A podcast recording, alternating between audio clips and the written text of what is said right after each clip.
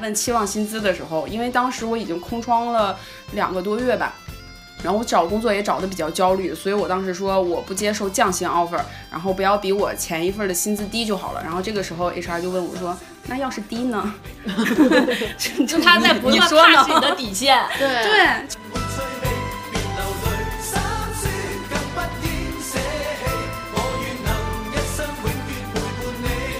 首先，稳定性在我这儿不是扣分项，以及我自己本身在面试的时候，但凡对方对稳定性提出的要求，我是绝对不会去的。嗯，就我觉得这是弱者公司，弱者心态的公司才会想说，我要一个人，我让他一辈子给我打工。一生之中兜兜轉轉，哪會看清楚彷徨時？我也試過獨坐一角，像是沒協助。你怎么对比都会有比你赚钱多的人，都会有可能比你性价比高的人。嗯但是呢，这个时候如果你比就没头了，你就自己对在自己的付出和收获里达到自洽，其实就是一个比较好的状态。对，你伴我，给我熱烈地拍過，像紅日之火燃點真的我，結伴行千山也定能踏過。讓晚風輕輕吹過，伴送着清幽花香，像是在祝福你我。如果我现在在找工作的话，我应该也会选择百分之三十。但是现在好像比较难达到。那那就我就很好奇了，比如说他给你涨百分之五，嗯那跳个什么劲儿？对，你靠他干啥 呢？对我我不找工作， 命運就算曲折離奇，命運就算恐嚇着你，做人沒趣味，別流淚，心酸更不應捨棄。我願能一生永遠陪伴你。欢迎收听下午茶时间，我是夏夏， 我是蒜桃。上一期呢，我们聊了一些面试相关的经历，还有一些面试比较棘手的话题。然后这一期呢，我们来继续聊一些敏感问题怎么回答，然后以及大家比较关心的怎么谈 offer。然后这期嘉宾呢，我邀请到了我们的好朋友好好， Hello，大家好，我是好好。还有就是我们曾经在互联网任职的高 P 老板孟阳老师。 Hello，大家好，我是孟阳，欢迎大家关注孟阳话很多，每天陪你唠会儿嗑。 对，如果听过上一期的听众朋友呢，应该可以感受到，就是我们孟阳老师在晋升答辩以及面试这块儿真的是经验十足。我们每一个现场让他 freestyle 的问题都答得滴水不漏。没错没错，是的，然后我们这一期话不多说，就赶紧开始来聊一些我们面试当中会遇到的比较棘手的问题，然后我们来看看老板们给出的标准答案是怎么样的。来，我们首先问一个，就是因为我们上一期其实聊了很多，就是面试的求职者在面试中表达出来野心是不是一个扣分项，所以我这里就有一个比较具体的问题，面试候选人他其实工作年限不长，就比如说刚工作三年左右，然后他在面试中明确的表达了自己想当 leader 的诉求，是会被扣分的吗？不会。其实，如果大家有听上一期的话，就会发现我是一个异常喜欢有野心、有欲望的人。所以，但前提是你的能力得撑得起你的野心。就如果本身我面试下来觉得，哎，你就是一个偏执行，然后好像也不太适合当 leader，可能你的业务还要再巩固一下的人，你突然说啊，我想要当 leader，那这个时候对我来讲会是大扣分，因为我其实，在内心已经给了你一个明确的角色，就是你是来这儿当三星员工，好好去干业务的，嗯但你一直想要去要的话。那我会去平衡一下自己有没有可能管理好你的预期，因为这个更多的是管理者去权衡，它嗯更多的不是一个我一个扣分项，我可以跟跟大家讲一下管理者的思路是什么。如果你能力称得上你的野心，我还正好还有一个 leader 的岗位，我会给到你，那就没有问题。那实际情况是什么呢？首先，对于一个小 leader 来讲，他根本就没有其他的 leader 岗，就是他就是一个 L 一杠一。嗯那你你这你来你去哪儿，对吧？嗯嗯嗯，那其次呢，就是即使他有管理岗位的话，他自己会去权衡，呃，OK，这个人我是不是能忽悠得住？我是不是能给他一个饼，让他为了这个饼去不断的奋斗跟努力，以及包括说我现在团队是不是有另外一个也有野心的人？如果我现在团队比如说只有一个夏夏，他想当 leader，但是我给不了他，这个时候如果来了一个蒜头，他也想当 leader，我一定会要蒜头。哦这样你们两个就去比就好了呀。哎，我为什么没夏夏？我为什么不能给你？你看蒜头也这么好，哦哇，转移矛盾，对我也想说转移矛盾，制衡，对，阶级矛盾转移为群众的内部矛盾。对，所以说这个他其实我为什么说大家更多的还是就是你做自己就好了，因为他这个问题是不是扣分项取决于团队内部，除非你能哦提前你认识这个团队里面的人，你知道目前的组织架构是什么。我只能说，作为一个管理者。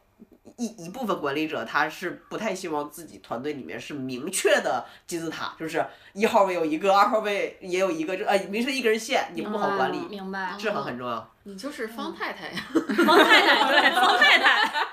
搞志同。嗯那那也就是说，如果作为候选人的话，你要是有野心，就明确的表示出来，那这样也会帮你筛选出来能给你满足你野心的东西的老板。对，但是你不要上来就说啊、我觉得我去到这儿，我三个月之内我要认命的这种人，这个好像对应上期的盲目自大。那什么样的离职理由在你来说是扣分的呢？是首先作为 再强调一下，作为那个离职者的上上级，我真的很讨厌，在我给你争取完权益以后你提离职，呃，但是如果我是作为你的朋友的话，我会鼓励你，你该要要，该要升职加薪，要股票绩效你都要，然后再提离职提离职，可能这辈子你们都不会见一面，对吧我把两边的角色都说清楚，呃，然后如果我是一个面试官，什么样的离职，在我看。看来是扣分的啊，就是对不起，但我要表达的是一切感性主观的理由，在我这儿都是大扣分项。我先说什么叫客观理由啊，嗯裁员了，啊，业务缩减了，或者本身我是做是呃 BD 的，嗯但是呢，是呃团队一改变，我去做运营了，就是很多人是不敢说，很多人反而会把这个藏起来，嗯嗯呃，他觉得这个是不是不好说，他然后他去编一些理由，但我反而是更喜欢这种客观理由的，因为它是客观因素导致的。那什么叫主观的呢？哎，我太累了，压力太大了，我觉得在这个团队我没有价值感。首先，价值感这个。现在的情况就是你干啥你都不会有价值感了，啊 对。然后主主观理由为什么在我这儿看来是扣分项，因为它不可控。嗯嗯嗯嗯，就是你说那些客观项，我可控，我大概知道啊什么样的情况你可能要流失了，我心里有个底。你太累了，我天哪！你我哪知道你啥时候就累了呢？而且就是因为员工跟就是上下级的这个关系，我虽然希望员工对我什么都讲，但我觉得他们不会说刚开始累就讲，他们会忍着，嗯嗯嗯然后直到一个点要爆爆发发，点就跟我上来跟我聊，就是要离职， 离职后就是这种， 对呀、 我经历过这种，就是很崩溃。然后以及这是给大家的建议啊，就是我知道的有一些其他的面试官可能会在意的一个点，就是你可能之前你的身体或者精神出现过状况，这里不也不是说让大家去。隐瞒或者是欺骗你的面试官，但是没有必要主动的去坦诚跟暴露。就是如果对方有要求，让你提供体检报告什么的，你正常提交就好了。但你没有必要去放大跟强调这一点，嗯，因为虽然我们说现在职场上面要讲的是，就是你要人人平等，要怎么样怎么样，但是就是这是我们期待的一个美好的蓝图嗯蓝图。但是在实际你去考虑人性的时候，我知道的一些情况就是，面试官他确实会很在意你之前是不是，比如说呃身体有过比较大的状况，嗯因为他担心招你进来以后会引发一系列的问题，嗯所以就是大家在求职跟面试的时候，在不撒谎的情况之下，因为撒谎可能会涉及到背调什么的嗯影响，嗯对，嗯在不撒谎的情况之下，没有必要去主动透露你之前的身体和精神出现过一些状况，就可能在你看来是很小的一个事情，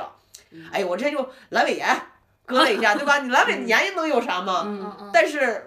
你如果没说好，或者你的表达有误，让对方产生误解，会造成很大的影响。如果是比较能接受的主观的理由，就举个例子，比如说就是你的老板对你军事化管理到你觉得非常崩溃的状态，在这种情况下你离职，这种理由是可以被讲和接受的吗？我抢答一下，在莫阳老师看来，没有可以接受的主观理由。好的，好的，好的，说到说到， 这个是夏夏说的啊，并不代表我的实际想法，但我觉得夏夏说的也一定程度上也是没有什么问题的、 因为我讲一下为什么。嗯主观理由之所以是主观，包括你刚才去说 PUA，我为什么会追问，就是大家对这些的定义是不一样的。 嗯，大家对技，你对技术化定义的管理，在我看来可能就是 daily life，然后 就是就是因为大家的定义不一样，明白，所以那因又因为你说，比如说，哎，我之前的老板他精神 PUA 我，这个时候我也不太好去追问和窥探你的隐私，嗯，明白，明白。那我就会担心，那天呐，你会不会也觉得我在 PUA 你？明白明白，就是主观的理由，在你看来是阈值是波动的，对就是我比较难在面试的过程当中 get 到你的阈值在哪儿，我也不知道我是在你的阈值之上还是阈值之下。那对既然有这个风险，不如我就过滤掉你。，对，如如果有一些理由，它虽然是主观，但你可以给它量化、客观化出来，那是可以讲的。比如说，你不要说说，哎，我之前老板道德有问题，你这 个东西，你这个你知道这个这吗个这种 这东西个太就是高帽子对，了。就这种东西，但你可以说啊，因为我之前老板嫖娼被抓了， 你知道吗我这我这在我看来，你懂我的意思吗？就是你说他道德，大家 get 不到；如果你说他性骚扰，那完全就能懂你的对点。嗯，我明白。 客观的理由，比如说压力大这种，那我们怎么样在就是面试的过程中和你的面试官去进行拉齐呢？比如说，有的老板他就是要求你二十四小时 on call，然后就是要半夜的时候给你打电话，你必须接，这种细节要要怎么去沟通呢？ 首先，呃，对不起，对不起大家，我先道一个歉，然后我就是一个猪八戒，我 就是我们还是先拉齐这个 on call 和必须接的定义啊。我先讲，了解我的人，欢迎我的前下属在评论区留言。我带过的每一个下属，没有任何一个人觉得我是一个。tough 的什么 PUA 的军事化管理的人，但我确实又会在要求上面要求他们二十四小时 on call，所以我来解释一下我是怎么看待这个事情的，就是基本上所有的需求，在十一点以后我收到的全都是我自己来解决的，嗯，就全都是我自己会上线上系统去解决的。但是我会要求我的下属，就是你无论几点钟走，你要带着电脑，以防有一些异常紧急的事情，比如说我刚好我没有权限，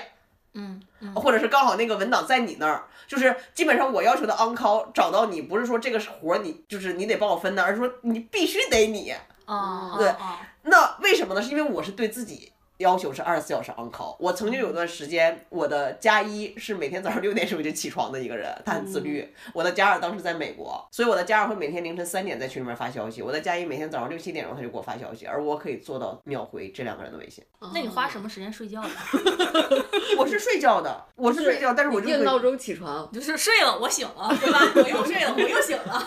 有可能，比如说有的时候我就是会被震醒，然后有的时候我就可哦能刚好那个时候我就真的会起来看一下，因为就那段时间嘛，你熬过去，哦就是你跟我熬是吧？你三点给我弄吧，那我就回你。所以说，呃，这件事情的话，要去看你的领导对你的要求是什么。如果他对你的要求就是属于那种特别无理由的，然后任性的，就反正我给你打电话你就得接，然后一接说啊，就是你那个错别字改一下，那这种 我觉得就是不 OK。哦哦哦，明白明白。对，但是确实像我如此体贴的老板真的很少。明白，就是 on call 也得看价值，也得看这个老板对 on call 的定义和需要你干什么了。对，就是我对于 on call 的定义是我一定会能不靠就不靠，明白。但是我为什么会要求他必须接，是因为一旦这个我靠保了底。嘛，就是很严重的，就是一定是很严重的问题，嗯就是哪怕是大老板压下来的，说这个东西处理一下，如果不是说很紧急，因为我之前是做新闻的，嗯，哦，你知道新闻如果半夜需需要有什么东西让你处理，那一定就是嗯紧很紧急了。 对很紧急的。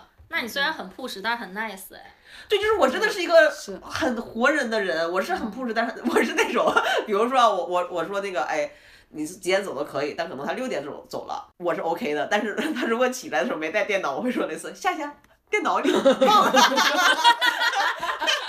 怎么样去跟我的面试官去拉齐？我就是判断他是不是那种 push 但 nice，还是单纯 push 的那种。加一，我也想问，就是你你这种细节很难通过二三十分钟的面试来 get 到。嗯我不确定你们之前是不是遇到过那种没有办法辨别的人。我举例啊，就是一般像我们这种 push 且 nice 的人，至少在我面试的过程当中，我会明确说出来，我是那种丑话说在前面的人。嗯，嗯，就是我说我是要求你要加班的，然后你可能比如说，哎，我马上就是 CNY 了，或者马上就是大项目了，你可能未来几个月都是要那种十一二点下班，你 O 不 OK？但是我的逻辑是说，早上几点钟来我都无所谓，或者你之后，你包括你太累了，你之后你调休你也不用请年假，就是你直接不来就好了。我之所以那会你好说 nice 的，啊。我之所以会说的原因是因为我知道他他们没有办法去问。嗯他们如果我不说，哎，你不用请年假，他们是不可能旷工的嘛。对所以我会主动说出来。你好 nice，这种不确实打工人对不好意思问的，因为会觉得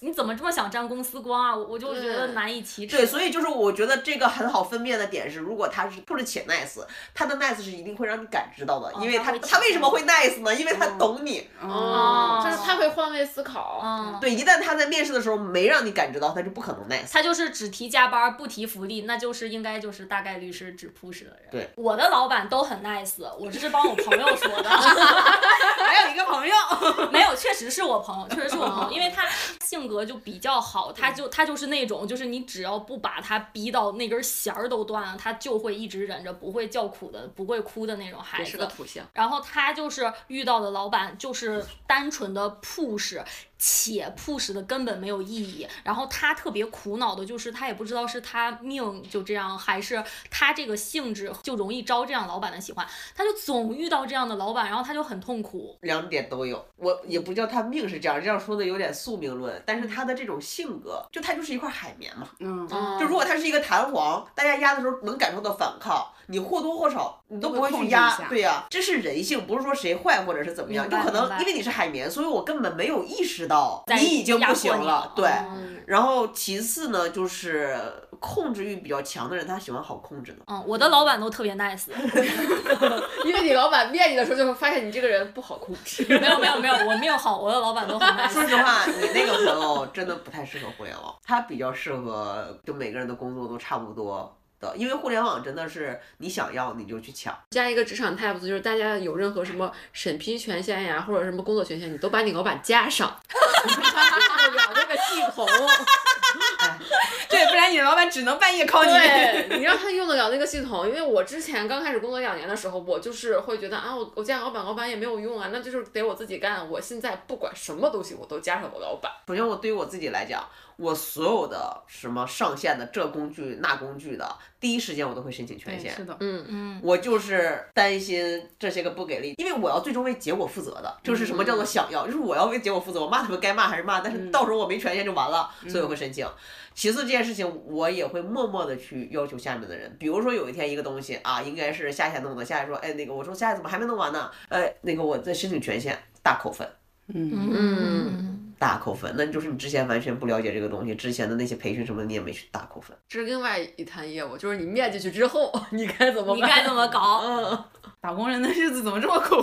我我们甚至还有一期主题，就是怎么 landing，怎么在 landing 的时候拿住你领导的心。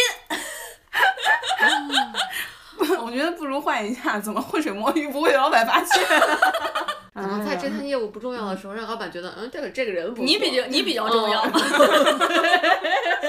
感觉更硬核一 点。嗯，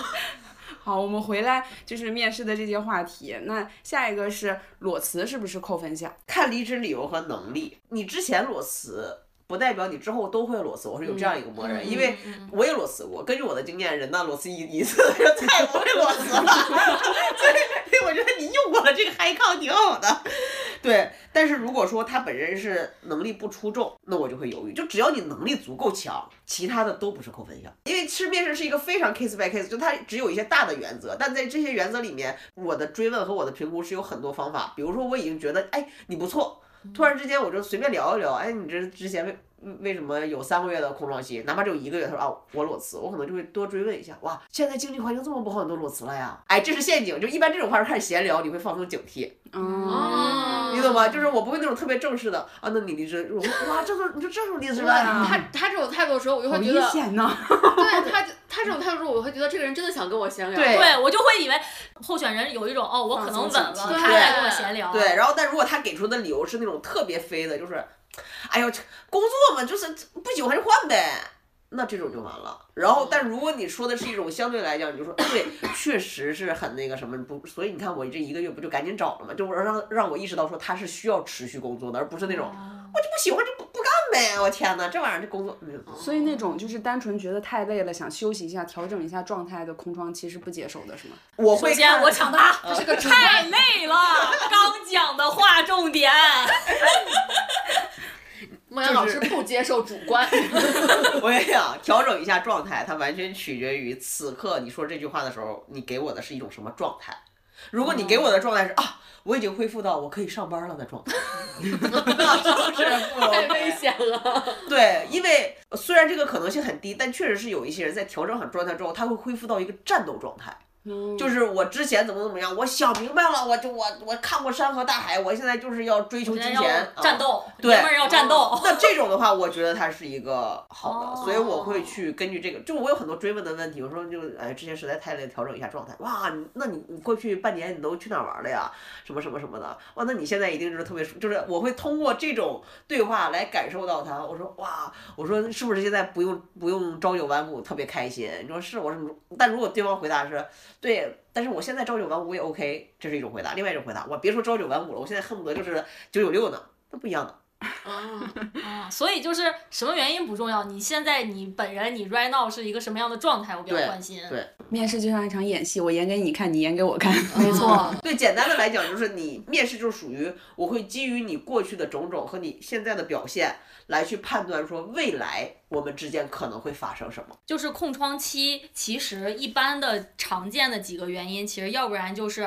当然都是大家已经美化过了，真实的可能更多，就是就是就是一般常说的，就是可能是就像刚才夏夏说的，上一份工作有一些问题，然后想休息一下，我嗯调整好了回来了，或者是说我我有一些其他的规划，我去考公考研了，或者是说家人生病，或者自己有个小小小病，或者是家里有事儿需要嗯断档去处理，然后或者是说我去创业了，然后这个创业如果是互联网创业，那肯定有很多可以聊，嗯当然可能也有一些实体创业，比如我开饭店了之类乱七八糟的。那这些原因在你眼里看来有高低贵创贱业之加分分吗项？，大概分。哦，然后那但是你不会觉得创业的人是不稳定的吗？就比如说你在这儿打一段时间工之后，然后你又跑去创业了，那就是证明我没有 hold 住你。想自己单干的人，一定就是觉得我还不如自己单干呢，嗯就是因为哦他会给我一种，就是大家是互相激发的。如果有一天你从我这儿流失了，说我我干我录你这博客，我不如自己开一个，就就我话多是吧？ 见缝插针呢。那这种时候，就是他会激发我，就说不行，我一定要让你留在这儿的那种感觉，以及就是还有一点是，其实我们。互联网之前在招人的时候，至少我的这个团队是，我会喜欢去招一些非互联网的人，就大家可以看到不同的视角。就你都是天天就这几家公司，A、B、C、D 做运营的，来来回回就干那么点事儿。我跟你讲，每一家公司我都面完了，面完大家做的事情大同小异，你其实没有办法给到你新鲜的输入，反而是哎，我以前之前我卖衣服的，我以前在义乌我干什么的，你反而会给到我一些一些新鲜的输入点，所以创业在这是绝对的大家分享，对，剩下的就都嗖嗖什么太内耗啊，什么家里有事儿这种就是属于呃，属于我一听你就是编的，那我就看你现在状态喽。嗯也不一定是编的，也可能是真的，但是无论怎么样，它就是呃可能是扣分的。准备考公考研呢，它一定是求稳嘛，嗯，嗯，一定是求稳嗯。嗯嗯然后我会看，首先我会看他目前对于考公考研是一个什么状态。如果他还想考公考研，那我可能就要审慎考虑了，因为他大概率会在我这儿划水，然后同时备考。嗯就是你真的你们那点小九九啊，哎呀，这是 有点嗯我啊。对，但他如果是说，哎呀，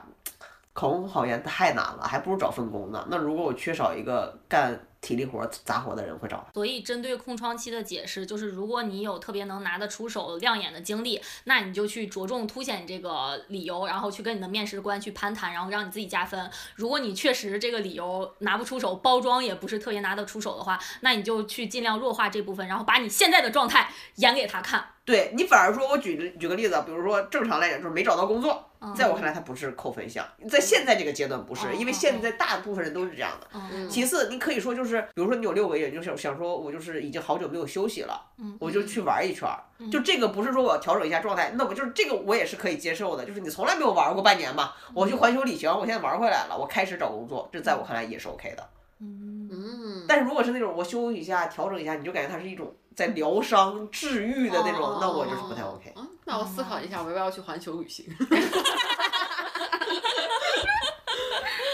就是你干啥都可以，但你得是战狼。哎对考虑一下要不要作为战狼去环游旅行。你可能，你可能回来去征服世没界。错，你回来讲一版你《战狼全球旅行攻略》，可能我大加分。我在旅行中的 ROI 是怎么体现的？不得不说，其实，在你刚才说这段话之前，我脑海里闪过的是啥？如果你这半年你告诉我，哇你拿回来了五百个 G 的拍摄素材，你说我要是找不到工作，我打算做 vlog 博主了，我这五百个 G 的素材我怎么去匹配啊？什么哪个国家咔咔咔的？那我嗯就我嗯那太这这是一个雏形的创业项目嘛。对，就是对这样的嗯嘛。对嗯，你不仅招到了一个人，你还有个创业 idea 儿。对，而且 我还他不创，你抽了他的创。 稳定性对你来说是不是扣分项呢？就是比如说跳槽频率，在你看来怎么样就属于不稳定呢？呃，首先稳定性在我这儿不是扣分项，以及我自己本身在面试的时候，但凡对方对稳定性提出了要求，我是绝对不会去的。嗯，就我觉得这是弱者公哦司，弱者心态的公司才会想说我要一个人，我让他一辈子给我打工。大家就现阶段啊，怎么可能说我一辈子就为那嗯但个谁？是一对般大家就是会觉得说你的跳槽期，比如说是一年及以下，都会觉得你有点过于不稳定。感觉 HR 会比较关注稳定性，但是对业务还好。 HR 关注稳定性，可能是不是 HR 有所谓的这个流失的 KPI 啥的，哦，但其实 leader 也会有考察，就是不同的公司可能不一样，有的会直接纳入考察，有的只是会参考，比如说你团队的流失啊、人员流失啊什么的哦。对，但在我看来，它不算一个绝对的扣分项，就是而且跳槽频繁我也可以接受，但取决于你。跳槽频繁的理由，因为比如说你一年换三份工作，但这三份工作刚好都是能给我带来价值的，嗯，哦，你就是通过这三份工作，你就坐上了 VP 的位置。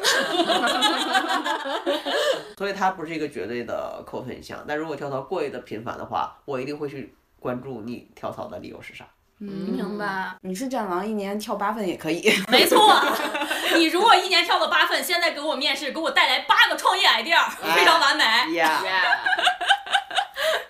我们如果去面试的话，就像现在尤其经济下行，其实有概率会遇到这个岗位是一个坑的岗位。如果作为候选人的话，怎么能判断出来这个岗位是不是坑？判断不出来。其次，极大概率每一个岗位都是坑，看你怎么定义坑。嗯首先你怎么定义坑呢？嗯，我认为就是你入职之后的这个状态和你面试时候面试官或 HR 给你描述的状态不匹配的，应该都算坑。那首先我这要拉起一下，在我看来这这是常态。我曾经还遇到过那种就是入职的前一天给我打电话说我的加一变了的。但是我也遇到过这种，但是我不觉得是坑。这个坑可能确实比较难拉起。就他刚才说那个情况，我也遇到过，但是我觉得还好，就是在我的视角下可接受。对，就是，所以我这里可能就是这个坑的问题，我想要拉，也不叫拉起一个认知吧，就是想跟大家痛晒一下，就是又是一个互联网黑话， 就是。就是很多人觉得这个工作很难做，这个老板不靠谱，然后这个业务是个坑，就可能核心是大家自己对于这份工作和你未来工作状态的预期和现实情况不匹配。嗯嗯嗯嗯，对，但是所以我可能更多是想告诉大家现实情况是什嗯么。至少在互联网公司，现实情况就是高频的变动，嗯无论是组织架构的变动、业务负责人的变动，以及你本身这个业务定位的变动，它都是很正常的一件事情。嗯嗯而且也不是说有谁在刻意和恶意的隐瞒，嗯，很有可能你他的也不领知导对也不 知道，啊啊，他也是突然之间他就被干掉了，突然之间他的业务就没了，突然之间这个预算就紧缩了。嗯嗯，嗯所以就是，首先大家要对这件事情要有一定的预期，你就不会觉得很突然或者是怎么样的。明白。其次呢，就是我不觉得说本来你进来是要做 A 的，结果你进来是要去做 B，然后 B 又换成 C，C 又换成 D，你就觉得自己没有成长跟进步。我会觉得自个自己的成长跟进步不应该是掌握在业务和别人手里。哦，这个还好，我感觉大家如果在互联网从业久了，嗯就是做了业很多务那业种务变动其实是还可以接受的。哦，我拿我自己举例吧，那个时候我已经是 leader 了。然后我在开会的时候，我当时是带游戏品类还是什么品类？我当时带了很多个品类，其中有游戏。然后我大概是跟我当时的 VP 呃会后简单的闲聊，大概就是说，哎呦，现在你看游戏这个品类目前遇到的问题就是 A、B、C，那是客观现状困难。嗯嗯嗯，我的 VP 就直接说我一句话呀，当时现场过来就 diss 我，所以你要去解决呀、我是 buy in 的。哦所以对于所谓比如说业务没了、盘子没了，首先管理者绝对要负至少百分之七十以上的责任，但是大家是一起做这个业务的人，嗯嗯就我觉得，如果这个业务里面的员工说，你看我业务做着做着就没了，哎呀，这变动很多，你也是造成这个业务没了的一个因一素个因素之一一。嗯。战我说的狼，你去解决。我说的已经已经很委婉了，但是就是你们自己揣测我要的深意吧啊。归因自己。这个归因自己不是让大家 PUA 自己，因 PUA 为有很多自己特别脆弱的，也不是特别脆弱，哦就是有很多喜欢责怪自己的朋友。我带他们听到我这个话说，哎呀，是不是都是我的问题？我不是让大家去这么想，而是说。我跟大家讲一下我的战狼逻辑是啥。就当我遇到这种问题，我归因自己的逻辑，这样事情可以让我释怀，就是我也不用去埋怨什么别人了，我就想下一次我怎么样更多的去拿拿到更多的业务，嗯，积极主动。哎呀，哦你就不要想历史怎么对就归因我自己，我积累我了未来我怎么去搞？哦对，我太未难来了我这未来一要当路战 神，呃，不是战狼，战神是什么？战神，你又升级了，咱们也你有进取心。对是有野心的。怎么聊播客还聊出野心了？ 对，以及啊，就是不是说只有战狼是好的，单纯是这一期我的性格和我的 业务的风格就是很很很狼性的。对对对对对对，就其实，在面试的时候会遇到一些非常具体的问题，它不是很小的，但是很具体的问题。就比如说，他会问你，你认为什么什么业务和什么什么业务有什么区别，或者是说这这样的一个什么样什么样的具体情况，你觉得我应该怎么去提升 GMV？就这个问题，其实我觉得，如果我们在面试之前没有押宝押到题的话，其实在当下比较难在自己的脑子里搜索出来非常完美的答案。对，所以我就想问，有没有什么方法论或公式能让我们至少有一个兜底六十分的回答，不要显得自己太烂？首先啊，我先给可以给大家讲一下，一般面试官问这种问题的背后原因是啥？嗯因为我也问过，单纯就是可能就是我刚开完会，你知道吧？ 老板就说，哎，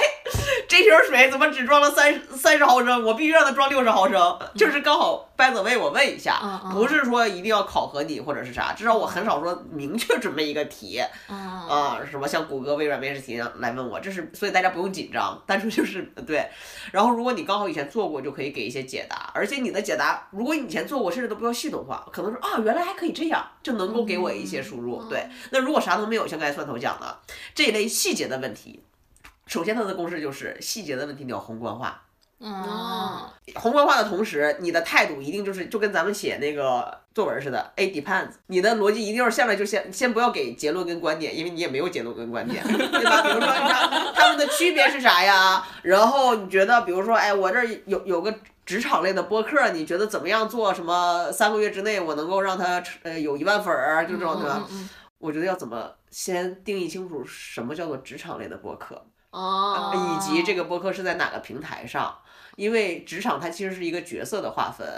对，那其实比如说每一个在职场里面的人，他是有不同的性别、画像、收入情况。那如果你只单纯的以职场来去涵盖他们，我觉得会漏掉很多机会，因为现在的内容赛道每一个分类和垂类都已经被人占据了。我觉得越细分，可能从细往大了做，才可能做得更好。我感觉全都是瞎编的，但是你知道，但是但是就就是大概逻辑就是细呃细细细的问题宏观化啊。嗯你看，咱们来先定义一下什么叫做这个，嗯然后是处在一个什么样的阶段。哦我们在这个阶段，我们核心实现的目标是什么？嗯就比如说他说一万粉嘛，那我怎么知道怎么得到一万粉呢？我就给拉上去报呀。对，就是我想说，可能我们现阶段核心是想去达到，比如说一万这个目标，是不是想要达到一定的用户体量？那我觉得。呃，我不太确定一万是不是一个比较合适的目标，更取决于的是说我们达到了这样一个一万粉丝之后，我们需要拿它去做什么。嗯，那我们希望他去购买我们的一些商品，还是我们希望他来我们的线下的一些店铺去做购买？那我们对这一万的定义是完全不一样的，嗯，对吧？那如果是线下，可能就就开始开始去深耕。那如果这个时候对方，比如说他刚好真的被问到了这个问题，他说啊，就线下，我开了个咖啡馆儿，我就是希望一一这一万个人天天就来我这儿买嗯买咖啡。他给的信息多了，你就开始跟他去盘了嘛，就跟玩剧本杀似的嘛。嗯哦，那可能去看你这个线下的这个实体咖啡店在哪儿啊？那周围的人群是一些什么样的人群啊？比如说你开在这个什么星巴克北里小区，它周围甚至都没有公司，那我觉得职场的这个定位可以去做一些调整，或者我们可以去切职场里面的一些什么玩意儿给你们。哦，嗯，这样起码听起来回答就是很有很有层逻次，辑，对对，就是有层次，层层叠进的。嗯对，就那种什么 star 啥的，就是哎说，因为你知道，你知道，就是这这个回答策略的背景是什么吗？就是当一个人去问一个具体问题的时候，他其实相当于也不叫故意隐瞒，但他确实在这个问题背后，他隐藏了很多的信息，没有去讲。嗯，对吧？就比如说，哎，明儿几点钟吃饭呢？就是这种问题一下子你就是懵的，就什么明吃就你那一定是说，哎，怎么这个局是怎么来的呀？嗯嗯跟谁呀？然后为什么会有这样？我们这个局目的是什么呀？嗯嗯他那你不断的去，其实这个东西不是去敷衍他，而是说你通过把它抽离出来，能够获得更多更多的来一些支撑信你息。而且如果万一对方的能力不太行的话，你这种抽离没准能帮他想明白。啊我说对，好，不一定非得明天哈，咱下周吃也行哈。嗯哦，嗯，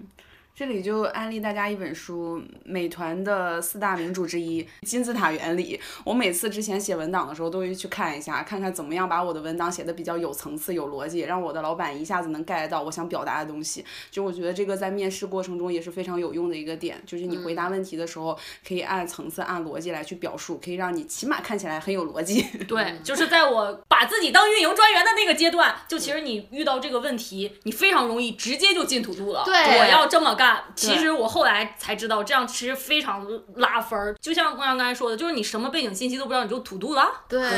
面试官会觉得说，虽然我把你拉进来就是让你做那个螺丝钉了，但是你但是在你也不能这么对螺丝钉儿的啊。嗯对， 哦就是你在我面你的时候，你就是要是一个非常牛逼的创业者，你有一个很大的蓝图。对，但是这里面还是要打消一些观那个听众的疑虑，就是有一些人他就不是体系化、逻辑性思考的人，都已经这个年纪了，二三十岁了，不要什么截长不断，一定就是目睹最效应大化的去放大你的那一根长板。所以我们现在讲的是，因为我们本身可能都是产品或者策略出身的人，大家会聊体系化。但如果你真的是去求职的话，在你求职之前，你最好先看一看你自己最擅长的是什么。比如你最擅长就是出点子，灵光一现。啊那可能在刚才那种问题，比如说啊，三个月之内播客怎么快速达到一万粉？你就说，哎，我在地铁站那儿，我咔咔我就扫码。如果你真的通过这个方式能快速的达到一万粉，它也是加分的。哦，嗯只不过是大多数人他什么都没有的情况之下，他往逻辑体系化靠更好靠。但如果你本身是那种很强的能出点子、有创意的人，你不要为了体系化而去放弃掉你的长项。明白嗯明白，就是我们说的这个只是一个兜底策略。嗯，对大家有点子还是去出点子。对对，我或者承你认可这以个先逻辑再出点，哇，满分战狼，又有体系，你又有收 showcase， 没错。然后你聊体系的时候，给自己争取更多的时间，来让你在细节的时候更加补充出来完美的点子。对，嗯而且你在管理面试者的预期，你在说体系的时候，面试者觉得啊、又是这一套，又来跟我聊题，最后你放个王炸，嗯，虽然是蒜头刚才是玩笑，但如果刚才真的存在这种情况的话，你对你的 idea 很有信心的话，我建议反过来，哦先是想说啊先哎王炸，对你就像哎这一个一万个，就是那我觉得直接去地铁站扫码，我觉得三天这件事情就可以搞得定。虽然这样可以完成目标，但不一定是能够真正实现你最终的目的，我们还是要以终为始嘛。啊，你这才叫欲扬先抑，真的哇，一下升华了，升华了，升华真了，牛逼，哦真！牛逼，就是核心还是要卖自己的长处，你要把长处放在最前面。对。嗯，如果我卖出来我的长处，你不觉得我的长，我还有六十分及格线哦。这问到长板，我们就有一个具体的问题，比如说面试的时候会被问到核心竞争力，那对于不同工作年限的求职者来说，怎么样回答是比较好的？一是我本身好像不太会直接问这个问题，因为我会嗯通过你的嗯表现来评判你的核心竞争力是什么。其次，我遇到的人，无论是同事还是下属，他们很少去想自己的核心竞争力是什么，他们更多的是会去想说这个公司需要什么。但我觉得这个完全就是跑偏了，就你、嗯你被别人带着走了。我强烈建议大家没事多想想自己核心竞争力是什么，就你越知道自己擅长什么，其实你是越有底气的，对不对？嗯嗯，然后如果你一时之间想不到，一直在划水，我给了几点：一是我觉得业务经验很重要，成功失败都算，嗯就你你做败过也算，你做成功过也算，因为就是这个东西我们是愿意花钱买的。就我身为一个面、面试官，对。这个我要插一嘴，我之前有一任老板，他就是每一次都拿他失败的项目去晋升，每一次都通过了。对呀、这个就很强。 强，这个确实强。就是我晋升的时候，他给我指导，让我去看乔布斯的演讲。对，哎，这个我真的要插一句啊，就是很多人，哎，晋晋晋晋升答辩应该单独做一期，就很多人，比如换了很多个项目，或者是就没有一个拿得出手的项目的时候，他不知道怎么去晋升答辩或者去面试。但是这个其实很好讲的一个原因是，成功的经验不是人人都有，但是失败的经验一定都是人人都有。嗯，所以其实你的面试官很容易跟你共情，所以你要做的很重要的一点是，你要上来第一时间把他拉入到你的阵营，就是让他进入到一种。对哈，都这样了，我天呐，就那哇，一个月就要涨一万粉儿，对呀，这么难，哎呀，咋弄啊？就是你要让他产生这种难度，而不是要让他上来，让他有一种你在推卸责任的感觉。嗯所以当你当你让他带入了你之后，你再去讲的一切，都觉得哎呀，能做成这样已经很不容易了呀。哦让老板觉得他自己也是跟我一样的苦命打工人。啊，这一点跟我之前一个老板不谋而合，就是我之前就比如说去外面跟别人讲文档啊、讲什么的时候，其实我比较想快速到我要他配合我的部分，我要让他协同我去一起去做事的部分，然后我背景部分就会比较少讲，然后就大概讲一讲，直接进入到那个部分。但是他就指导我说，就是你这么讲的话，其实特别容易让对方产生抵抗的情绪，对因为他不理解，所以他不知道他为什么要配合你，对嗯所以他就教我说，你至少在讲背景的时候要讲到百分之六十，土度讲百分之四十，因为你要用背景把对方拉入到你的语境里，然后你再去跟他讲土度会更加的顺畅。嗯拉到你的故事里。对，对，还是以那个博客涨粉为例，嗯你上来就说啊，我三个月涨粉一万啊，这是一个背景，然后我开始干嘛呢？我去地铁站去扫码，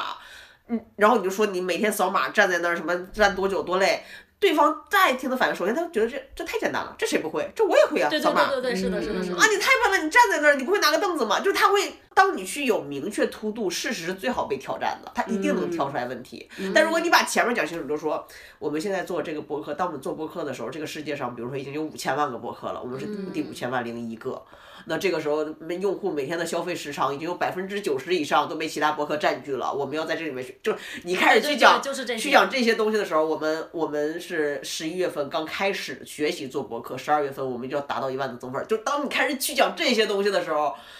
他都觉得哇，要是我我我辞职了，然后你说说我努力的去地铁站去扫码，哇，这个时候他就觉得我天呐，你真的是。嗯是的，是的，是的，对，其实这里边也涉及到一些演讲的技巧，就是大家可以去看乔布斯的演讲。 啊，不一定要去看乔布斯，我的表达课正在制作当中， 一月中下旬啊大。家可以关注一下梦阳话很多。对，这个就也是我领导当时指导我哎的时候，你领导哎因为是吧？我领导是不是有点东西？啊 因为因为当时就是我当时去讲这个东西，我其实就非常困惑，不知道怎么讲，我就觉得我怎么讲都特别白。但是他就是拿着我就给我示范了一次，我就会觉得他讲的好好，然后我就马上把他说的东西逐字搞下来，然后我就会觉得他说的东西就是我学，我哪怕一字不落，我学过来，我说的时候都会更加的自如一些，都会说的很顺。嗯，对，这里面可以可以给大家一个测试的方式，就你你这个东西准备的怎么样？你把你要去答辩或者要面试，你去形容这个项目的事情，你跟一个完全行业外的人，你去跟你的爸妈或者跟你一个其他的朋友去讲，如果他能听懂。如果他感兴趣，那就证明 OK 的。哇，你说这句话也跟我领导不谋而合，他就说你把你的这个东西给你爸说，你爸如果能听懂了才是好的。核心竞竞争力除了业务经验之外，另外一个就是项目经验。什么叫做什么叫业务经验跟项目经验？说一下区别。业务经验就是比如说啊，我做过这个播客，就是你的业务经验。嗯那什么叫项目经验？比如说这个，我做过播客峰会，嗯啊啊，对吧？我做过播客评比，那这个就叫项目哦经播验。客创作者大会，对， 哎呀妈呀！哎呀，这我们的笑点，不知道大家能不能 get 到。一些互联网人的笑点。 对吧？比如说，你像你做过 C N C N Y，或者你管理过千万的预算，反正就是能体现过你见过世面。哦就是因为很多小朋友他进到一个大项目的时候，那一刻他是懵的，嗯嗯，就是无数个部门、无数个会，他不知道要干嘛。那但凡你经历过，你有一个预期，我就不需要去管理你的情绪，或者嗯是管理你的这些条哦条框框，它就很重要。对，然后渠道人脉，就是如果你是 BD 项的，这个真的是很重要，很重要。嗯因为以前我不懂，我没有做过 BD 嘛，但是我真的就是有那种，比如说，之前我认识一个人，他是图书编辑，就是当时整个业内的门户网站只有他能请到莫言。哦，有点东西，听着就很牛。对，就是这个是很重要，就是你的资源在你手里，而不是在平台手里。哦，大家请一定要分清楚这一点，嗯，它就很重要。对，如果你这些都没有啊，那你有些什么可以去忽悠的？比如说你的灵活性、学习能力、你的创造力和复制力。哇，这个是我昨天在看这个时候突然之间灵光一现编出来的词儿啊，就是送给大家。这个是。我之前也是，我看莫言的一个采访，我觉得莫言说一句话说的很对，这就叫什么举一反三的能力。我看一个作家的采访，都得 我真的夸一下自己，因为莫言当当时说的话是这样的，他说莫言看自己女儿写的小说就觉得比较的青涩，因为他一看虽然他改换了名字，改换了他们一些背景，但一看就知道他讲的是哪个同学。哦，嗯对，为什么呢？因为他小孩在写小说的时候，他写的是什么？写的是经历。我发生了这么一个事儿，我就把它改吧改吧写出来。他说哦嗯你这样永远一定会枯竭，因为精力是有限的。哦这就跟我们求职一样，就是你工作你就工作个，比如说一年，嗯，你这一年能能干的事儿也就那些，你怎么去面更好的工作？嗯但他为了说精力虽然是有限的，但是经验是可复制的，嗯就是你要把你的这个经历提炼成一种经验。让大家觉得说啊，你不要一直聚焦在说啊，我干过一个职场的播客，干了一年，这一年我就干这职场播客，我的选题是哪些？那好，那我现在有一个足球的播客，我有一个足球的视频了，嗯我可能一下子我就觉得你可能会干不了。哦，但如果你把你的这个东西提炼成一些基本的能力项，哦，就是我知道怎么从零到一去创造一个栏目，嗯，我知道怎么去打造一个 IP，嗯我知道我可以在三个月之内通过五期节目的跑马就知道我这个 IP 的定位是什么，slogan 是什么，我的用户画像跟人群是什么，我可以做出嗯这个决策，这个人群是不是我想要的，以及我怎么把这个人群从零到一，从一到一百的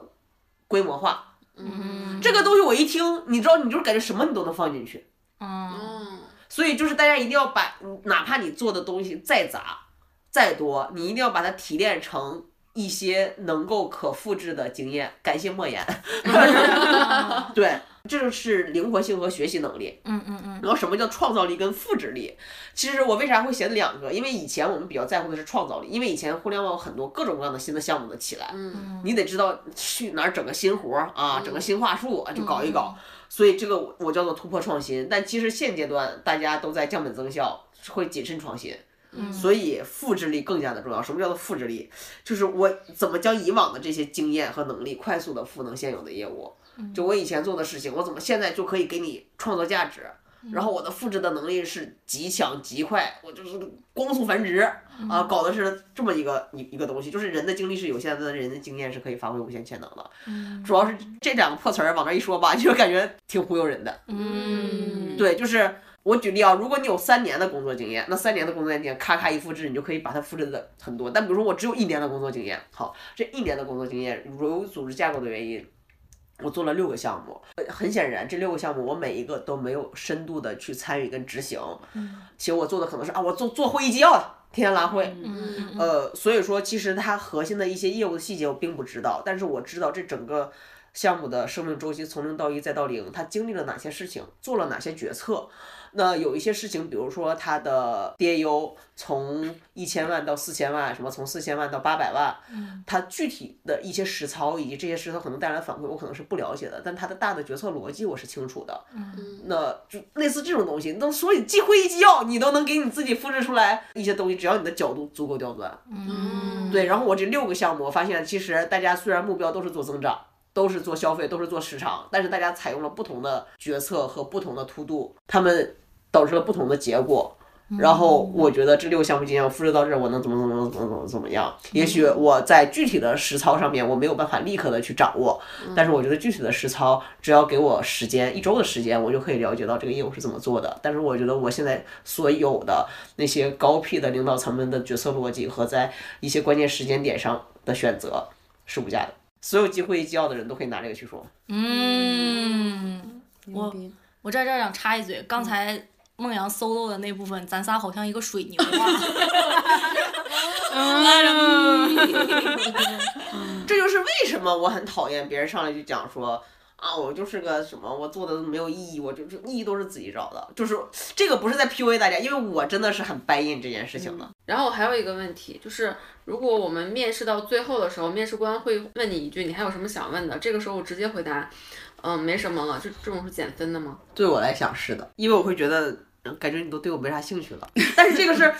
因人而异啊。为什么我会觉得它减分呢？是因为当我面试的时候，我是面试者的时候，如果我说啊，我我没什么问题了。意味着我我已经不想聊了，哦对我我我已经把你们给 pass 掉了，所以我可能会这么去揣测我的面试者，嗯，以及我确实就觉得它是一个比较消极的回答，所以有一点点扣分，但还好，嗯，但是不是那么大扣分。对，因为我觉得从面试者的角度讲的话，这个时候我在追问一些就是很无聊的问题，反而会拉低我的，嗯，就是整评个分对拉低我的啊评就分，至少没什么是对兜底的。对，嗯所以我就可想能说只是那面试聊聊累了，我不想 再聊了。那我可以先讲一下那些可能会拉低评分的，嗯就是一些实质性问题啊。你们加班严重吗？嗯哦，然后你们的薪酬福利什么是什么呀？你们的房租补贴是什么呀？嗯就是就是这件事情当然很重要，但是很多事情啊，它有更好的解决办法。你去问一问你的在这家公司的同事或者什么，就他总有办法可以问到。但嗯你问面试官，可能面试官会觉得你好像就只在乎这些东西。哦，对而且薪酬福利这些应该去问 HR 嗯，也不应该问业务的 leader。对，我觉得问业务应该比较多，就是比较糟糕，就是他举例的那个加不加班儿，对，对因为我之前给一个人做过咨询，他我俩模拟面试的时候，他最后问的是啥？他就说，哎，请问就是你们那个组织架构是什么样的？什么我有几个员工什么的？嗯我后来就跟他讲，我说这样是不 OK 的，显得你好像在。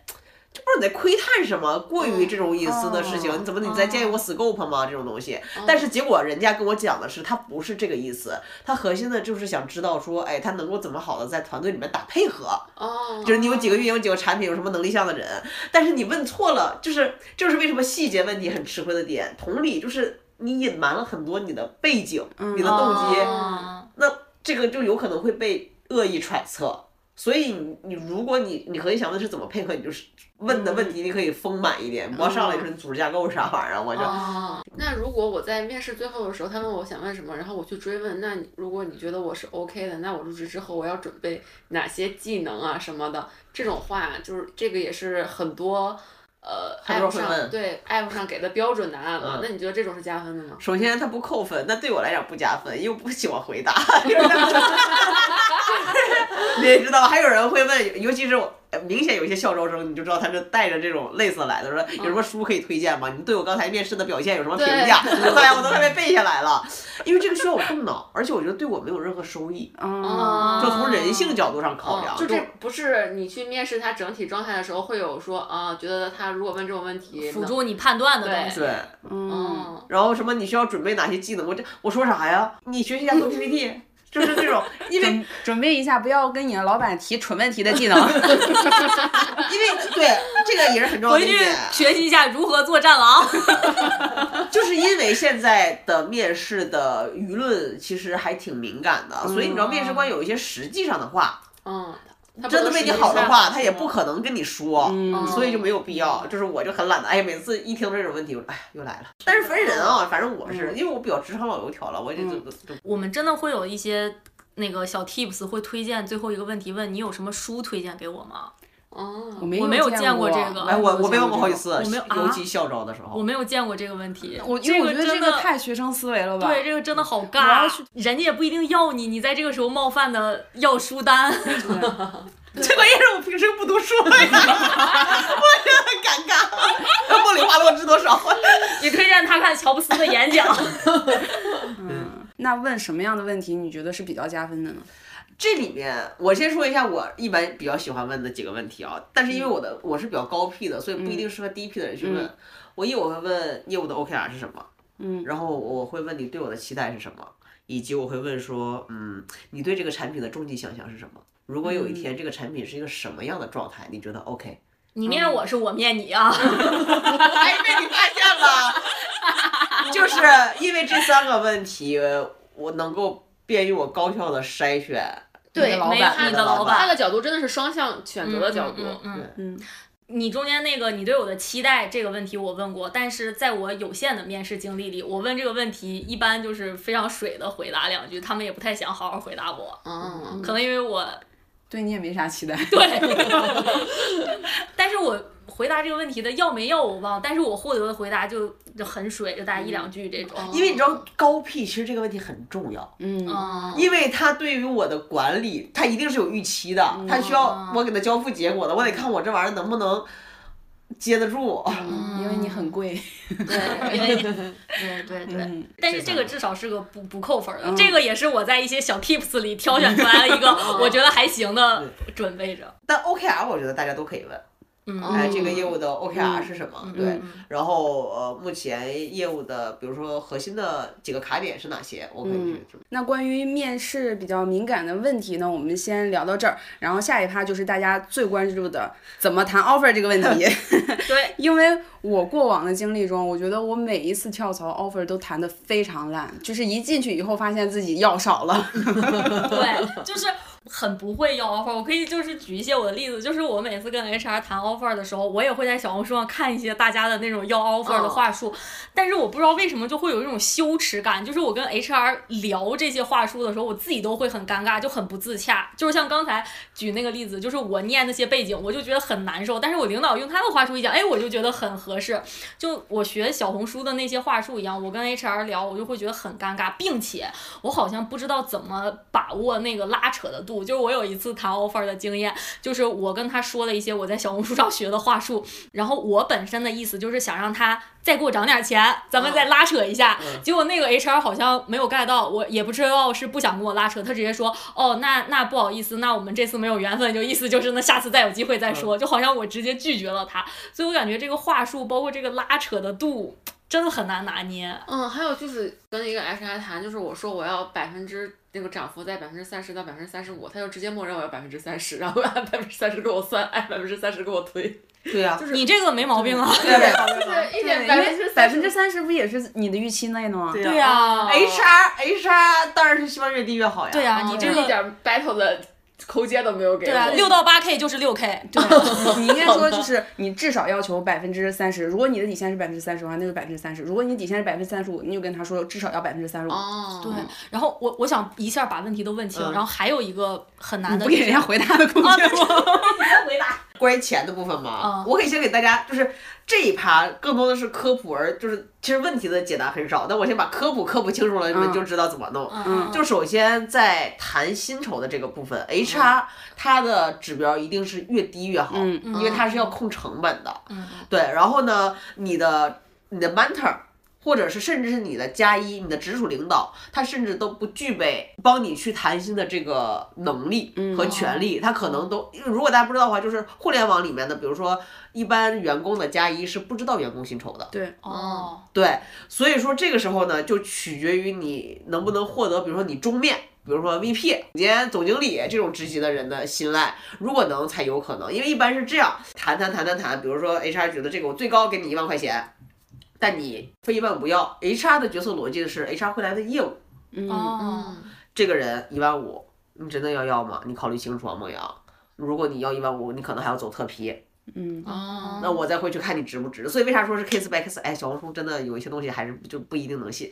就是那这个东西就取决于我是我有多想要它。嗯，所以我为什么会说这一趴我的回答会比较少，是因为我一般在谈 offer 期间不太会有 argue 的这个过程，因为在我看来，谈 offer 它核心不是一个职场问题，它是一个谈判能力的一个问题，以及就是你要的更多，你进去之后你要承担的就更多，因为我给你走了特批，哦，对，哦，嗯，这个很重要。所以我基本上就是他给我多少，我就举个例子，就我刚进腾讯的时候，我的工资是很低的，嗯，而且那个时候我都不知道什么叫职级，嗯他就说啊，给你定这个职职级了，我说啊，我都不知道职级意味着什嗯大家么都，一样，对，但是我后续的涨薪是很快的。嗯，嗯，我然后因为有过这个成功经验，我会觉得就是只要你 OK，你后面涨涨啊什么的就都好弄，就包括什么年终奖这种，它都是有可调控空间的，所以没有一必要一开始就要的特别的狠。刚进腾讯那一年，腾讯新闻还拿了业务突破奖，就是最最大的奖，嗯哦但是我没有赶上，相当于就是我没有被在那个名单里面。我那一年我是五月份进的腾讯嘛，年终奖就拿了。但是我觉得啊，你这个是建立在你进了一个大公司，大公司是有比较成熟的奖惩机制的，嗯对你每年每半年去评估你的绩效，然后评估你是否要涨薪，这些体系都是比较成熟的。我觉得对其他的小公司来说，这个。体系是不太具备的，还有就是你在一个蓬勃发展的业务里，或者说是蓬勃发展的一个市场环境下，然后在当下，其实不管是大公司、小公司，你的涨薪都变得非常难了。因为我其实也是我。上上家公司也是踩中了一个风口，我也是进去的时候工资非常低，然后等我从这家公司离职的时候，我几乎是翻了三倍吧。所以说我反而是觉得刚进去的工资没有那么的重要，但当然就是可能因为我入职的都是大公司，它是有非常明确的晋升体系的，对。然后如果你是小公司，你想拿的时候就拿到一个比较好的 offer，我个人建议的话，呃，包括小公司，很有可能你的直属领导就能够去决定你的工资，嗯嗯嗯，你可以去跟业务去聊，嗯哦，对，然后跟 HR 分公司啊，比如说阿里是 HR 占绝对话语权的、嗯 h r 觉得你不 OK，你没有任何、对你这个要先了解清楚。那除哦了像阿里这种 HR 占绝对话语权的，其实你你不太用担心自己跟 HR 的 battle 是不是过于的强势，强势，嗯哦啊，因为 HR 是没有最终决定权的。明白，这是关于工资的部分。明白。那我问一个问题，嗯我没这么想 啊，主要是现在市场上就会有一个话术，就是入职即巅峰，就是大家在现在的这个经济情况下，其实你入职了这家公司之后，比较难有一个晋晋升啊或者涨幅之类的。那在你的视角下，这种话术也是根本不成立的，就你只要是战狼，还是能有空间去突破的。不得不讲，对我来讲是这样的，就是哦直到现在，我都非常白银这句话。那我今年五月开始做短视频嘛，嗯现在这个时候做短视频一定不是一个好的选择。嗯，但是我依旧可以，就是虽然没有赚很多钱，但我现在 ROI 是打正的。嗯，就是我觉得这真的是取你的这，人定胜天，也不叫人定胜天嘛，战但狼是战狼，但是就战狼文化，大家不要把自己变成宏观数字里面的某一个，就是你能拿到什么，真的取决于你你想不想。因为我觉得很多人现在纠结的就是他不想，他就不想说这个什么年薪百嗯万，就是因为别人都年薪百万了，他觉得我也应该要年薪百万。啊就是哦，嗯哦明白，就很就多是人还是想要更舒适的生活。嗯明白对，嗯，但是在这里给其他听友们就是稍微解释一下，我们孟阳老师是晋升答辩通过率百分之百 的选手啊，所以他的建议呢，我们听听就好，我们普通人还是还就是谨慎采取这些建议， 对，还是入还是靠入职即巅峰的那个 理论来 说。一锤子一锤子买 卖，因为就是在现在这个市场环境下，你如果工作能力没有那么强，没有那么出色，那你相比之前的几年，你的晋升啊，还有加薪啊，一定是更难的嘛。然后，然后这里我还有一个问题，就当然我不找工作嗯啊，我就是 之前之前的时候，我找工作谈 offer 的时候，其实还有一点特别切，就是这个业务想要我这一点我是很确认的，因嗯为我面试的时候表现也很好，然后聊的也很好，但是我在聊钱的时候，我就会特别担心我要的这个值是不是高了，会不会直接导致我这个 offer 崩掉。就是这个度很难拿捏，这个时候我真的会觉得自己特别的劣势，特别的怯。 HR 会提醒你，如果你要这个薪资的话，就需要走特批这种话吗？他不太会提醒呃面试者，但他会直接跟业务沟通。哦， HR 会旁敲侧击的告诉你。这里我来举一个我的例子，就是上一期讲到的那个问我你如果有一万件衣服怎么分配的这 位 CEO，当时呢是我面完之后，他们 HR 跟我聊，然后他在聊钱之前呢就给我讲了一些背景，这个背景首先就让我觉得不是很舒服，他就是跟我说他们公司要单休要加班，然后呢，但是他们公司没有强制要求加班，他们是创业团队，非常有冲劲儿，大家都想一起把事情做好。哎我的妈呀哦但是呢，如果你不加班呢，你可能会和大家有距离感。他给我的意思就是。你不加班就孤立你， 而且就是加班也不给你钱，就是给我这种感觉。然后我就觉得，呃，有有一点不舒服吧。然后后来问期望薪资的时候，因为当时我已经空窗了两个多月吧，然后我找工作也找的比较焦虑，所以我当时说我不接受降薪 offer，然后不要比我前一份的薪资低就好了。然后这个时候 HR 就问我说：“那要是低呢？”就他在不 你断说呢 push 你的 底线。对对，就是就是，我觉得就是你可以通过这些细节，HR 就会点你一下，就会他会告诉你你现在要高了什么，但是不一定是对于市场行情来说你真的要高了，也有可能是他就是呃想要去降本增效的一个话术而已。嗯，我觉得是这样。所以我觉得这个东西啊，它有就是虽然我没有过什么谈心的经验，但我觉得这个东西它的本质跟炒股是一样的。很多人觉得自己哎呀谈少了，是怎么得出来这个结论的呢？你对比嘛，嗯嗯，首先外卖上跟小红书上百分之九十几以上的信息都是假的，嗯啊，外卖上人人均百人万，均百万，嗯对，所以你更多的我觉得是你自己要有一个线，那我要怎么去定位我目前的这个水平啊，或者是工作经历啊，然后在这个市场价值里是一个什么水位呢？因为每个人对钱的诉求不一样，有价无市，有市无价就常有的事情。所以我一般做这种决策逻辑，我不会看自己在这个市场是一个什么水位，嗯啊我会去看自己需要多少钱。大家都是密薪制的，我们也不知道别人具体的薪资对，但是就是你还是会隐隐约约，就是大家能有一个感觉。当你感觉到你的工资确实是低的的时候，你会有一些情绪的波动吗？比如说对我的消费水平来说，每个月给我两万，我觉得是够够的。嗯但是当我发现其实和我做同样工作的同事，他一个月拿三万，那我就会觉得我是不是亏了？对，但其实首两先我万对来说我是我够有的，过很多这种情况，嗯，而且你要知道，越高 P 它的差差的的值嗯是越大的。嗯，我会有隐隐的不爽，但它不会成为我的负面情绪，我会立刻把它转为 to do，要么就哦找一个哦更好的工作，比如说啊，我拿一万块钱啊，夏夏跟我一样一样的，他拿他拿五万块钱，嗯，那我就去找一个五万块钱的工作，如果找不到，就证明我不配，嗯，那我就努力成为那个哦啊，如果找到了，对吗？那我就去，那比如说你现在一万，你的你跟你一样工作伙人赚赚五万，嗯你也去找一个五万的工作，那你去面试的时候，你跟这个业务聊得非常的好，嗯然后方方面面你也都挺满意的，你手里拿着一万，张口要五万，四倍涨幅的时候，你会觉得不有会点儿怯吗？不会，不因为我会现在有一个一万块钱的工作，这哦这就是为什么哦我之哦，前讲过啊就是，就是你要是不给我五万，那还不如现在。对它的内核是我跟 HR 谈判的时候，我就是赌自己的价值。哦，那你如果这个时候举个例子啊，比如说你这个工作真的公司也好，业务也好，方方面面你都满意，但是就是你一万要五万的时候要崩了，你会觉得哦，那其实好可四万惜我也能接受，这个公司真挺好，你会有这样的不会，心因态为吗哦我是一个非常明确目标的人。我可以举一个就是最近的例子，尤其是你像做自媒体这个事情会更常见，自媒体更没有行价了。嗯嗯，你报多少，只要有人愿意买单都可以。然后一开始其实我也是不太自信的，我觉得哎呀，就是万一流量不好什么的，因为它是实实在在的效果，比在工作当中难很多，我就报的特别的低。但报报低完了之后呢，又觉得我自己像吃了一坨 屎。然后我就去跟我朋友去聊，我朋友说真的，我朋友原话就类似出门在外，身价都是自己给的。他说你给，他说这个活你评估一下，你给一个就是。这个钱我给给出去，我收了。你这个活怎么做，我都觉得啊，我不恶心。嗯嗯他现在就成为我一个很好的标准。比如说，我举个例子，就是啊，下下来约我录播课，我就很很不想录，都是我讨厌的人。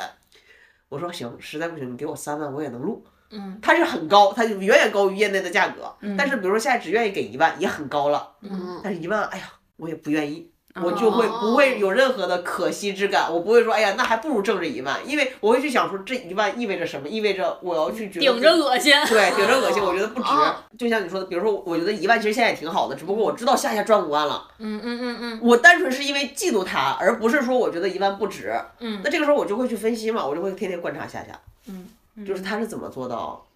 赚五万的，赚五万的。嗯那他是上家公司踩中风口，他一下到了 四万，对他他来这儿是四万变五万，你来这儿是八千变一万，其实你们涨幅是一样的。哦我就选择接受，因为我周围有很多哦嗯另外一种战狼，就是他们为了工作可以尊严什么的都不要，但我不行，嗯哦，就是那我就选择接受，因为我就干不了那种不要不要脸的事儿。嗯嗯嗯，明白明白。那就还是，其实这个里面就还是自己的心态和怎么对看这件事比较重要，因为就是你怎么对比，都会有比你赚钱多的对人，都会有可能比你性价比高的人。但是呢，这个时候如果你比就没头了，你就自己对在自己的付出和收获里达到自洽，其实就是一个比较好的状态。对，真的，我觉得我最大的能力项是自洽。嗯，嗯，抛除那些就是客观的原因，就是在目前这个市场行情下，普通人跳槽薪资涨幅在多少算是合理的一个范围呢？早在我们那个年代就是百分之三十，嗯，哇，这个市场可真是一百分之动不动啊！ 真的就是百分之三十，我好像从大学毕业到现在还是就这个水位。对，所以就是如果我现在在找工作的话，我应该也会选择百分之三十。但是现在好像比较难达到。那那就很我就很好奇了，比如说他给你涨百分之五，那跳个什么劲儿？对，你靠他干啥呢？ 对我，我不找工作， 这才是真正的以终为始，哇，永远可以。我一会儿都准备重新录个片头。大家好，我是不找工作的片头。 一定要把 感情问题、情绪问题处理成一个呃商业问题，嗯嗯嗯，就是你这个嗯动，你有各种各样的这个呃所谓的变换工作的成本嘛，人际关系、业务的熟练度什么，包括你甚至租房可能都变，你觉得百分之多少你可以接受吗？因为我会觉得骑驴找马，你真的可以坦然一点，啊、多选选，对别把自己逼绝路。对。好，那我们下一个问题就是在选 offer 的时候，影响你选择的优先级是怎么样的呢？就比如说有薪资呀、业务啊、leader 啊等等。如果我选的话，我是业务是第一优先级的，我很 care 业务，因为我觉得就是我在职场工作，你要么跟业务走，要么跟人走。我这个人呢又比较傲慢，能够让我一直跟的人又比较少，所以我会选择业务。对，然后我是业务大于人的，作为业务嗯带与 leader，、然后你像你的 scope 呀、你的职级呀，更多其实都是由 leader 进行决定的。嗯嗯嗯，所以我觉得 leader 是很重要的业务跟 leader，然后再就是公司像职级啊，然后 scope 薪资那些就比较往后排了，嗯因为我觉得现在就是所谓的大厂的光环已经越来越弱了，嗯你不是说一定要进到一个大厂，而且我觉得大厂就它现在只能往下走，嗯而小公司虽然它它就是没的概率有也有，但但是是成它的概率也有，嗯嗯，空间也大，对，而且大厂现在也没有办法养老了，也很卷。嗯所以我觉得公司可能没有那么的重要。但是本质上，因为我不是一个求稳定拿铁饭碗工作的人，我是这么选。那如果你想求稳，那可能大厂还是更好一点。那我问一个比较具体的问题，哎，我这个人我是不是运营专员啊？我怎么总爱问具体的问题？啊 就是就是，你看，就像现在的这个场景，其实坦白说，一些比较好的业务或者待的比较好的坑，大家这种状态，其实大家都不动的，嗯所以现在大概率放出来的坑，那其实大概率都不太好没有干那么那么嗯好，对嗯，可能要不然就是挑战大，要不然就是风险比较大。那现在是不是选业务，就是在你刚才那个排序里就没有比较中意的业务了？因为我这个人是兴趣跟动机驱动的，嗯就是如果这个业务本身我感兴趣，哎，比如说我这从来没有做过电商，我从来没有做过直播，虽然就是从行业上来讲，它已经做到头了，但是我没做过。哦，嗯明白，就是你不是看这个业务对公司是不是重要的业务，是不是 A 级业务，然后也不看这个业务在行业里是不是一个风口，你嗯是看你自己能不能在这个业务里获得什么。啊，对啊，难道大家不是这样吗？啊，嗯，有一些可能不是这样的，对，有一些可能会比较希望在一些公司级的重点业务，他会觉得比较稳或者比较有发展之类的。因为如果你在一个这样蓬勃发展的一个产品、一个业务的话，你基本上是踩着火箭，你做什么都会对涨。哦哦啊，因为风口的猪，主要是现在没有风口了。对，是哦对的，因为我以前也是这么选的嘛，我从做新媒体，嗯，然后就去做了新闻，然后新闻之后我就去做那种图文的信息流，然后我就去做短视频了。嗯我的决策逻辑那个时候其实很简单，嗯我就做新的东西，但现在没有了，嗯我就会去做我没做过的事情，哦，因为现在我不，我各个公司的这个批量优先级的业务都是降本增效，你知道吗？批评批评的优先级都不招我。 而且我觉得这也分人，就我是就是业务跟人，可能业务会更优先一点，因为我嗯更 care 的是我带走什么。但是如果有一些人他更适合处理人际关系，哦，嗯那可能人就更重要更。重要一些。嗯，有哪些问题是你拒 offer 的决定性因素吗？就是一旦出现，绝对不接这个 offer。首先，我不出差，因为我有狗，嗯哦，这点必须要严重、强烈的表扬一下我那个我的前司腾讯，嗯就是因为我们总部在深圳，我们大老板也在深圳，然后其实应该高频出差的，但是我们的老板是非常体谅我，主要是因为我就是我也作，我就是对我就不太出差啊、然后除了这个之外，呃，我会说能想象就是去了之后跟现在没啥差别的，嗯那我就选择不动，没有任何增量的。因为其实我在做自媒体之后，我也在 open 的去聊机会，嗯，然后聊完以后，我都能想象到我去那之后我的生活是什么样。嗯我就一直试图在找一个真的是想把这个业务做好的一个团队，嗯，直到现在都没有遇 到过。我也是，就是我发现我是。嗯，可能做一行恨一行吧，就是就对，是想换工作的时候，发现这个 JD 点开啊，好烦呀，又是这些事儿。然后那个业务面一面，觉得啊，怎么又是做这些，就觉得好烦呀，不想再重复了，就是没有嗯，好懈怠啊没错因为我是真的有认真双向奔赴的，就我嗯无论他那个 JD 是什么，我都会去聊，嗯，我就能从业务负责人的嘴里能感受到他的无奈，嗯他哦就是他的维稳，我不我都这样了，我没什么稳啊，嗯。我需要的就是如果你真的很想做好，我我那在骑驴找马去面试的时候，比如说你收到了一个鸡肋的 offer，然后你和这个 offer 和你原地不动之间，你要怎么选择呢？就是你大概的思考路径是怎么样的？原地不动，绝对的原地不动。嗯因为我为什么这么坚定啊？就是太多人是就是不想干了，我就想换，就是想换动弹动弹。嗯哎呀，就是大家就是不要轻举妄动。嗯，哦我也觉得千万不要这样。对，就是因为你是不面试的蒜头。 对，我是不愿意上饭堂。对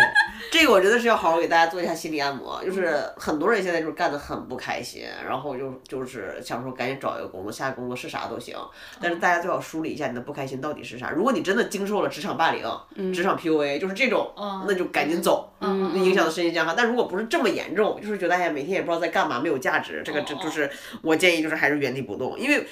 内卷的逻辑是啥呢？就是你在经济下行的时候，所有的业务都没有增长点，没有增长点的时候，它才会内卷，因为外面啥都没了，它才会往内走。那这种时候呢，就是。你去哪儿都是一样的。嗯对，比如说你要是做技术岗的还好，行业永远是这样的，它先是技术的迭代，然后是硬件的迭代，嗯，然后是设备的迭代。然后是软件的迭代，嗯然后是内容的迭代，大家都是做内容的， 对吧？就是如果你现在是做 AI 的，你现在是做元宇宙的、人工智能的，其实你你做这种技术的人已经有一些蓝海，你可以去做尝尝试跟突破。但是对于我们链路最嗯顶底的、的对最顶的那个人，我们要等好多年嗯才能轮到我们。所以你这个时候去哪儿都是一样的，你去。你去搞一些什么 VR、AR 什么的，你就是去去做一些非常基础的工作。对，就是这大家要知道，不是你的这个公司有问题，是现在行业就是这样的。那所以这种情况下呢，我觉得是一个跟人不跟业务的逻辑。明白。对于大多数人来讲，是的，是的，你如果有蒜头这么幸运碰到一个好领导，就死心塌地跟着他。然后在跟人不跟业务的情况之下，嗯，那你去到一个陌生的环境，你要跟你的同事、你的领导、你的 HR、你的一切，反正我蓝顶是蓝顶所有，你要跟他们去建立信任。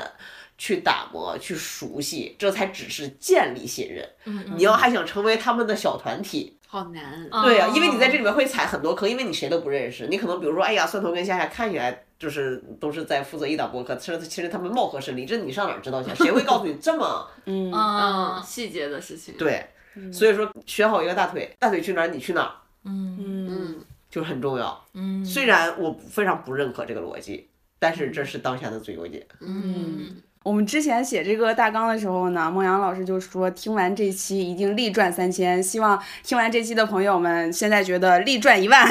对，超级哦赚。 如果大家喜欢我们这些闲聊的播客呢，可以点击订阅，订阅我们的播客。然后，如果大家想和孟阳老师学到更多的职场知识，或者是想听他聊一些搞笑的段子呢，欢迎全网全平台关注孟阳话很多。如果大家最近正在找工作，或者身边有朋友找工作，认为我们这期播客能够帮助到你，或者帮助到身边的人，也希望能够转发给你身边需要帮助的人，是的，让我们孟阳老师的课程效益最大化，ROI 最高。虽然还没有上线。我可以再分享一个，这个网上应该也有，但我手里有一个现成的，就是很早之前王慧文在清华上过一节是公开课吧，他去讲他怎么对产品的理解是什么，然后对创业的理解是什么。几千上万字吧，我觉得那个写的很好，那个是我截至到目前看到的，呃，做过一线业务的 leader 给到的最实实操最干货的东西。你们加小助手回复啥呀？呃回复什么不用管，就只要加我们的微信小助手就好了，我可以发给大家。 虽然我现在也没有。嗯，我需要工作，无偿的工作。大家如果有一些面试呀、或者是谈 offer 之类的经历，也可以在评论区分享给我们。好，我们今天就聊到这里，祝大家面试跳槽的一切都顺利，谈 offer 的时候可以拿到更高的薪资。没错，好，拜拜。拜拜拜我的要求做不到，不敢说。有时候其实也还算幸福。有时候怎么会这么辛苦？面对一百种的生活，好脆弱。再等我几分钟，我就会醒来继续工作。